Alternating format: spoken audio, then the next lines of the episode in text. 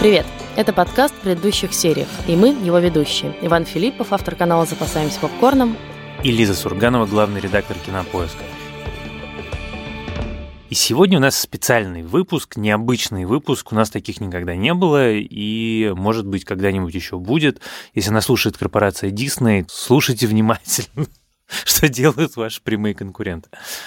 Да, сегодня мы обсудим сериалы сервиса Apple. Стриминговый сервис Apple TV Plus запустится уже совсем скоро, 1 ноября, и на нем сразу выйдет несколько интересных сериалов, на которые стоит обратить внимание, и мы сегодня с вами их разберем. Это сериалы «Си» или «Видеть» он называется по-русски, сериал «Утреннее шоу» или «Morning Show» и сериал «Диккенсон», который просто Диккенсон, потому что это сериал про поэтессу американскую Эмили Диккенсон. Да, на самом деле нам дали посмотреть все сериалы, все э, главные сериалы э, нового стримингового сервиса, и мы бы с радостью упихали это все в один подкаст, но мы с Лизой обсудили и поняли, что мы просто не сможем, поэтому мы выбрали для вас вот эти вот три истории и постараемся рассказать про них чуть более подробно. И на всякий случай скажем, что поскольку в этот раз мы обсуждаем сериалы, которые мы все еще не посмотрели, у нас не будет спойлеров. Да. Итак, э, сервис Apple TV Plus запустится уже 1 ноября вечером по американскому времени, то есть у нас надо его ждать ночью, ну или ранним утром, в зависимости от того, как вы ложитесь спать или встаете. Запустится он сразу более чем в 100 странах, включая Россию. И в России цена первое время составит всего 199 рублей в месяц, что, в общем, дешевле многих вокальных игроков, скажем так. Что интересно, что контент этот можно будет смотреть, во-первых, конечно, с устройств Apple, самых разных, макбуков, айфонов, айпадов, но не только с них, а просто, например, на конкретном сайте по ссылке, в общем, точно так же, как вы смотрите сериалы Netflix и все остальные. И еще они дают промо-предложение а, всем обладателям новых айфонов, вот тех айфонов, которые сейчас Apple в сентябре выкатил, год подписки на этот сервис бесплатно. Ну и из важного и, наверное, не очень приятного для многих э, зрителей в России, пока контент не будут дублировать, его будут только субтитровать, но можете подучить английский язык. А заодно узнать, как звучат голоса ваших любимых актеров. Тоже хорошо, да.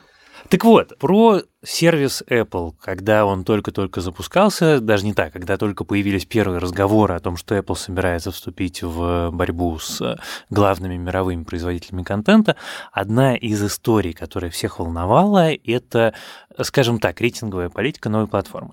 Будет ли это Netflix, на котором все возможно, или же это будет такой э, дорогой вариант телевизионного эфира, где нельзя обнаженку, мат, насилие, сексуальное извращение, э, надругать ругательство над религиозными символами и прочие любимые нами элементы современного кинематографа и сериальной продукции. Год мы обсуждали разнообразные слухи, была шикарная, очень большая статья Wall Street Journal важного журналиста, который утверждал, что нас ждет абсолютно выхолощенный контент, в котором не будет вообще ничего, что могло бы оскорбить хотя бы кого-нибудь, и нечего нам это ждать. Мы с Лизой можем вам авторитетно заявить, что это категорически не так. Более того, я теперь понимаю, наверное, почему Apple на протяжении года вообще никак не комментировала эти слухи, потому что буквально первая серия сериала «Видеть» с Джейсоном Мамо отвечает сразу на все вопросы. Там есть все, что душе угодно. Вот давайте мы, наверное, с него сейчас тогда наш разговор и начнем.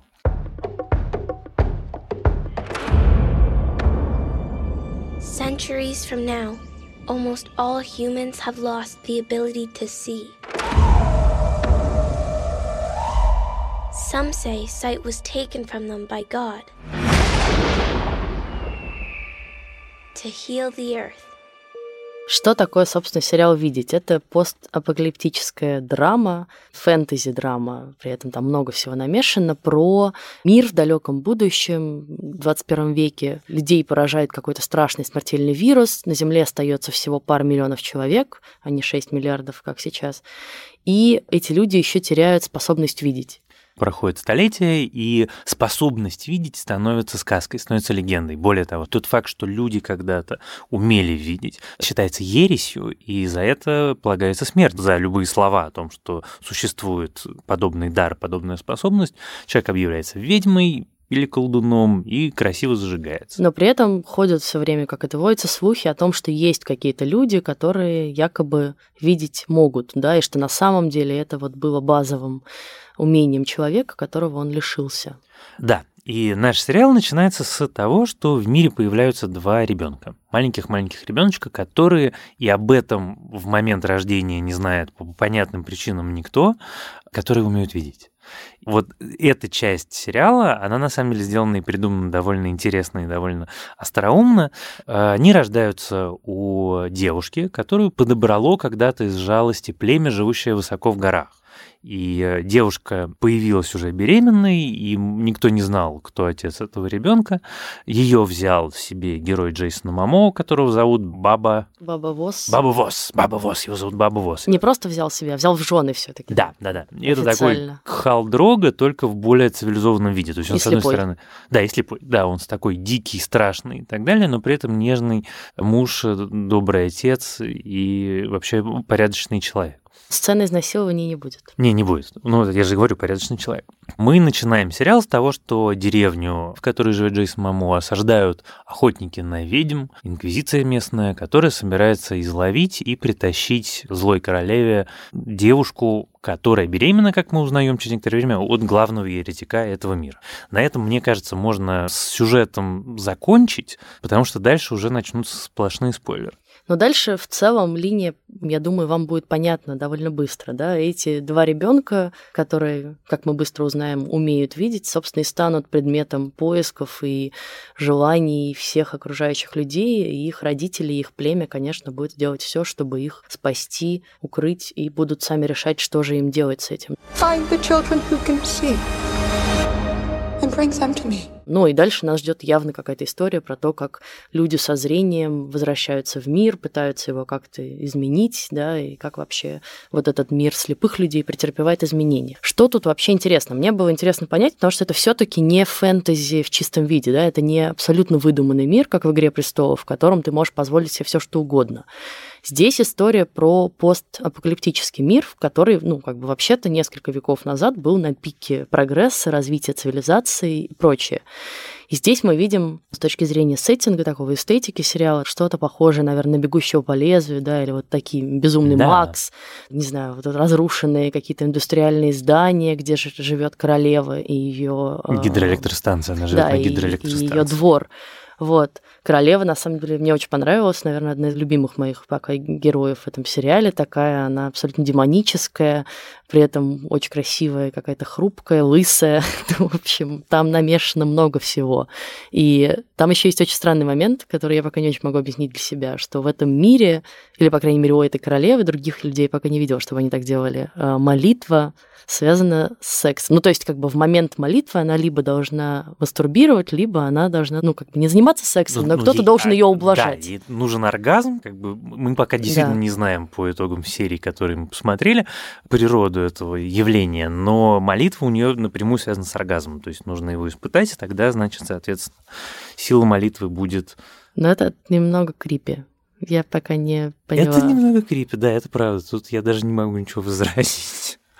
А, но э, вот то, что ты сказала про технологический прогресс, это как раз история про мир, разрушенный прогрессом. И вся идеология, база, на которой строится сериал, звучит следующим образом, что Бог наказал людей за то, что они начали портить планету, именно за это был послан вирус, и именно за это было отнято у людей зрение. И мы в первой же серии узнаем о противостоянии вот этой королевы, которая категорически запрещает даже говорить о даре видения, потому что она считает, что зрение принесет обратно в мир разрушение, зависть, потому что мир слепых — это мир людей, например, в котором не существует понятия красоты, потому что когда ты никого не видишь, то не существует ни красивых, ни толстых, ни уродливых, ни тощих, неважно. И во второй серии будет довольно симпатично на эту тему сцен. Что меня смущает? С одной стороны, ты как бы в фэнтези должен погрузиться и поверить в этот мир, но из-за того, что он все еще связан как-то с нашим миром немножко, и тебе нужно как-то поверить в эту историю, в то, что люди реально забыли про технологии, они не понимают, как этим всем пользоваться, и что просто лишение зрения лишило их фактически всех знаний, накопленных человечеством. Ты все равно в это, конечно, веришь с трудом, что даже за века они забыли, не знаю, что такое значит слово видеть, да, как это вообще было устроено, что для них это миф, там есть какие-то трогательные моменты, что они, с одной стороны, говорят все время так патетически и пафосно, при этом периодически у королевы, например, проскальзывает слово «фак». В этом есть какая-то лингвистическая фишка, что вот такие ругательства, они испокон веков живут, как и русский мат, например, да, и остается... Есть вечные ценности. Проходят, да, несмотря на все катастрофы, остается с нами. Но вот ты как бы все время думаешь, ну реально, это, вот я поняла, что меня вот это больше всего смущает почему-то. А второе, что меня смущает, это что, с одной стороны, это люди, которые, понятно, родились слепыми и всю жизнь живут слепыми. С другой стороны, в это тоже все время очень сложно поверить. Слишком легко им дается все, что они делают, им легко даются драки. В первом же эпизоде большая, ну, драка. Битва, да, битва, битва, да, битва. я думала как раз, как она будет сделана, потому что непонятно. Ну, в общем, их вообще это не смущает. Они не видят противника, они знают, куда рубить, они знают, как его связать. Не, но они, они знают... там... Понятно, что люди, которые лишаются зрения, в сериале как раз изящно про это рассказано, у них обостряются все остальные чувства, да, там есть поэтому определенные воины, которые слышат очень хорошо и которые рассказывают, что они слышат. Есть такие полумистики, которые как бы могут какие-то ощущения описывать и передавать. Запахи. Да. Ну, запахи, понятно, да. Они скорее говорят, вот я чувствую ненависть, я чувствую злость, и это уже, ну, не самое базовое все таки человеческое чувство, такая очень развитая интуиция, что ли. И это все как-то прикольно продумано, но все в целом почему-то пока у меня распадается. Я с тобой соглашусь, потому что я очень хотел включиться, и я посмотрел вот три серии, которые у нас есть, и я так и не включился. Ну, как бы я смотрю на это как на придуманный мир. Нет вот этого ощущения, которое у тебя есть в качественных сериалах, типа «Игры престолов». Послушайте, даже в Carnival Row при всех его бесконечных э, недочетах это ощущение все таки было. А здесь ты все время смотришь на мир, в котором не одно допущение и не два допущения, а такое количество допущений, что тебе нужно совершить натуральный прыжок, прежде чем ты сможешь в этот мир погрузиться. Я допускаю, на это допущение я готов, что чем больше мы будем узнавать мир, а мы через этот мир путешествуем и начинаем видеть его больше, он красивый, он интересный. Ну, там потрясающие там... пейзажи. Да, да, да, и мы потихонечку видим больше и детальнее, и насыщенней. И, скорее всего, это будет более захватывающе.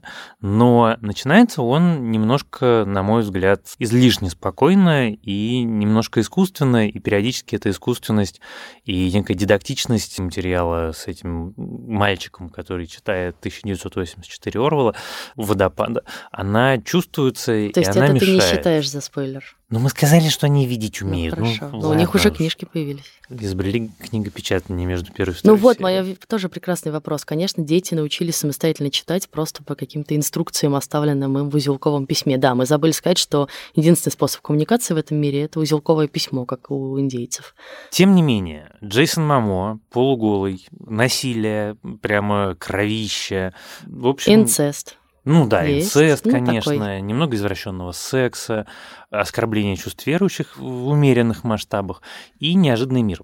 По крайней мере, точно, мне кажется, это стоит досмотреть до конца. Я собираюсь досмотреть до конца сезон, чтобы понять, э, в результате нравится мне это или нет. Я, когда начала смотреть этот сериал, подумала, что его, конечно, неизбежно будут сравнивать с фильмом Netflix с прошлого года «Птичий короб». Да, конечно. в котором, как если вы его смотрели, вы знаете, что тоже происходит какая-то катастрофа, какие-то монстры, какие-то чудища невидимые нападают на человечество, и единственный способ от них спастись — это закрыть глаза и не смотреть на них, да, и тогда ты можешь выжить. И, собственно, главная героиня, которая играет Сандра Буллок, живет завязанными глазами и воспитывает тоже двух маленьких детей.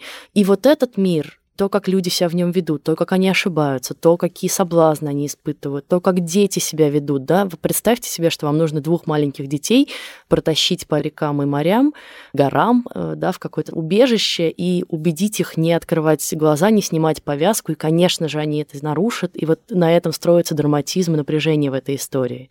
И, конечно, эти истории сравнивать не очень корректно, потому что одно это фэнтези, другое это все таки более такой реалистичный постапокалипсис, но там история показана куда более тонко и драматично, на мой взгляд. Это правда. Да, я Вот. согласен. Хотя мне самой хотелось этого сравнения избежать, но я поняла, что вот «Птичий короб» я прям смотрела и замирала от ужаса. Ну или там «Тихое место», да, тоже похожие штуки. А здесь у меня вот этого ужаса никак нет. Второй сериал, который мы хотели обсудить сегодня, называется «Утреннее шоу», и это не только название сериала, но и название программы, которая, собственно, в центре сюжета в этом сериале. Это такая драмеди про современных тележурналистов американских. Главные роли там исполняют Дженнифер Энистон, Рис Уизерспун и Стив Карелл, все наши любимые артисты. И да. тут Ванин спич про то, сколько они получают за серию. Я, кстати, не знаю, сколько получает Стив Карелл, потому что про него никто не спрашивал, никто не интересовался. А наверняка больше, потому что известно, ну, вот что, интересно, что в Голливуде известно, мужчины все равно получают пока ну, больше не знаю, женщин. послушай, а вдруг в этом конкретном случае нет? Вдруг в этом Возможно. конкретном случае Стиву Кареллу заплатили меньше? Anyway, скажи, сколько получают остальные? По слухам, по слухам, которые просочились в индустриальную прессу, э, Дженнифер Энистон и Риз Уизерспун получают по 2 миллиона за эпизод. Если раньше потолком считался миллион за серию, ну, таким как бы очень солидным да. потолком, герои теории Большого Взрыва столько получали, а вот герои Игры Престолов, например, не получали ни один, Слушай, по-моему. но мы сейчас говорим не про телевизионных артистов, а мы говорим про да. трех кинозвезд, да. трех, да. причем первой величины. Э, суть в том, что Apple задрал планку, рынок сейчас будет перекраиваться, и очевидно, что на сериалы они готовы тратить очень много, а вы можете просто представить, сколько денег у корпорации Apple, вы их отдаете ей наверняка каждый каждый год на В общем, iPhone. слушай, если они затащат в сериал каких-нибудь артистов, типа Де Ниро, Аль Пачино, Брэда Питта, Джорджа Клуни, Леонардо Ди Каприо, вот тогда мы поговорим. Пока я благодарен искренне за Стива Карелла, но это, я ну, думаю, я только и начало. за актрис благодарна. Да, ну и актрис, конечно. Ну, слушай, Мэрил Стрип недавно была, помнишь, в «Большой маленькой лжи»? Да. Так вот, возвращаясь да к нашему... И был, ладно уж. Там была эпизодическая. Да. Так вот, возвращаясь к нашему сериалу. Формально у истории три главных героя. Если рассказывать хронологически, то утреннее шоу — это утренняя новостная программа, которая выходит на некоем э, телевизионном канале. Ее ведут уже много-много лет пара ведущих, которых играет Дженнифер Анистон и Стив Карелл. И первая серия начинается с того, что герой Стива Карелла увольняют. При этом это все очень драматично обставлено, и это все, разумеется, связано с движением МИТУ, потому что его увольняют не просто так, а за многочисленные случаи сексуальных домогательств. Good morning. I'm bringing you some sad and upsetting news. And while I don't know the details of the allegations, she's throwing me under the bus. Mitch Kessler, my co host and partner of 15 years, was fired today. You! И с этого начинается наша история. Ну да, собственно, они просыпаются утром, они еще встают в 3 часа утра. Представьте себе, люди 15 лет ведут утреннюю программу, и 15 лет стоит в 3 часа утра. Мне стало прям больно в этот момент. В общем, Дженнифер Энистон приезжает в 6 утра на эфир, и там только узнает, что у нее нет ведущего, да, и что ей мало того, что надо провести эфир в одиночку, ей надо еще и всей стране объявить, что вот как бы он ушел и почему он ушел. В следующей сцене мы встречаем э, героя Стива Карелла. На самом деле это лучшая сцена в э, эпизоде первом. Она прямо хорошая, без преувеличений, в первую очередь благодаря тому, что Стив Карелл все-таки выдающийся актер. А следующая сцена это монолог Стива Карелла, который сидит в своем шикарном дворце в окружении своих адвокатов, советников, консультантов и юристов и задается философскими вопросами, например, за что. Он говорит, что да, действительно, у меня были романы, да, действительно, потрахивал я на стороне секретарш и интернов, с другой стороны, с кем не бывает. И вот он говорит, я никого не насиловал, фикус не дрочил, членом перед посторонними женщинами без разрешения не размахивал, всего-навсего завел служебный роман. Почему люди считают, что на основании служебной интрижки можно разрушить мою карьеру и мою жизнь? Потому что на самом деле момент может выглядеть как угодно комично, но он действительно, в общем, совершенно реалистичен. Он говорит, что жизнь моя закончена. Ну, потом и там... тут от него уходит жена. Да, и тут от него уходит жена. Да, и это на самом деле очень важный момент, на котором даже хочется остановиться. И там еще дальше есть прекрасный диалог его с э, его продюсером. Герой Стива Карелла начинает журналистам пытаться рассказать свою версию истории. В общем, справедливое, наверное, как сказать, решение и желание, понятное, да, в такой ситуации человека. И продюсер приезжает к нему домой и говорит, что типа, ты что, охренел, что ли? Ты знаешь, что ты токсичный чувак, тебе сейчас нельзя выходить к прессе вообще никак, просто заляг на дно, молчи, и все успокоится. И у них происходит спор. И Стив Карелл говорит, ты же понимаешь, что как бы, ну, там не было харасмента, ты понимаешь, что я никого не принуждал к сексу. И в ответ ему продюсер говорит, ну, мне кажется, очень важную для сегодняшнего дня фразу. Он говорит, да, я понимаю, что движение МИТУ местами переходит границы и попадают под каток невинные люди, может быть, и может быть, ты тоже один из них, Но на самом деле столько веков как бы продолжалась вся эта история с харасментом, унижениями, изнасилованиями, что, наверное, сейчас нужно перетерпеть просто тот момент, когда будет такой немножко перехлест в другую сторону. И это очень важная мысль и спор, и аргумент, вокруг которого сейчас строится дискуссия в Америке. Да? Вот мету, она уже перешло границы, она погубила жизни каких-то невинных людей, ну там мужчин, да, чаще всего. Любимый вопрос пользователя Кинопоиска, например, а что вы Кевина Спейси пристали? Вот как бы все обвинения вокруг него рассыпаются. Может, он и не делал ничего такого. И это э, безусловное достоинство сериала «Утреннее шоу», потому что авторы сериала задают вопросы, которые до этого в сериалах пока еще не это обсуждались. Правда. Это а прошло интересно. всего два года, напомним, с Файнштейн-гейтом. Да, это разговор про нюансы, про разные точки зрения, про попытку взгляда на историю харасмента не только с точки зрения женщин, которая, безусловно, важна, нужна, но уже присутствует тем или иным образом довольно масштабно в сериалах последних лет. Бог его знает, что там будет дальше, но по первым сериям ощущение, что это, по крайней мере, очень интересный разговор. Это интересно обсуждать, по этому поводу интересно спорить и э, интересно смотреть дальше. Давай расскажем про героинь, собственно, да, мы пока слушай, про них мало сказали. Я хочу рассказать про героиню Риз Узерспун, которая в этом сериале я на самом деле поймал себя на мысли, что я хочу выключить сериал в этот момент, прям натурально. Потому что единственная вещь, которая мне агрессивно, чудовищно, невероятно не понравилась, это сцена, благодаря которой героиня Риз Уизерспун становится знаменитой. Угу. Она журналист на небольшом телеканале, которую отправили, да, провинциально, которую отправляют э, освещать протесты экологов, которые протестуют против повторного открытия когда-то законсервированной угольной шахты. И вот там, с одной стороны, страшные экологи размахивают руками, с другой стороны, еще более страшные шахтеры размахивают тоже руками, только побольше.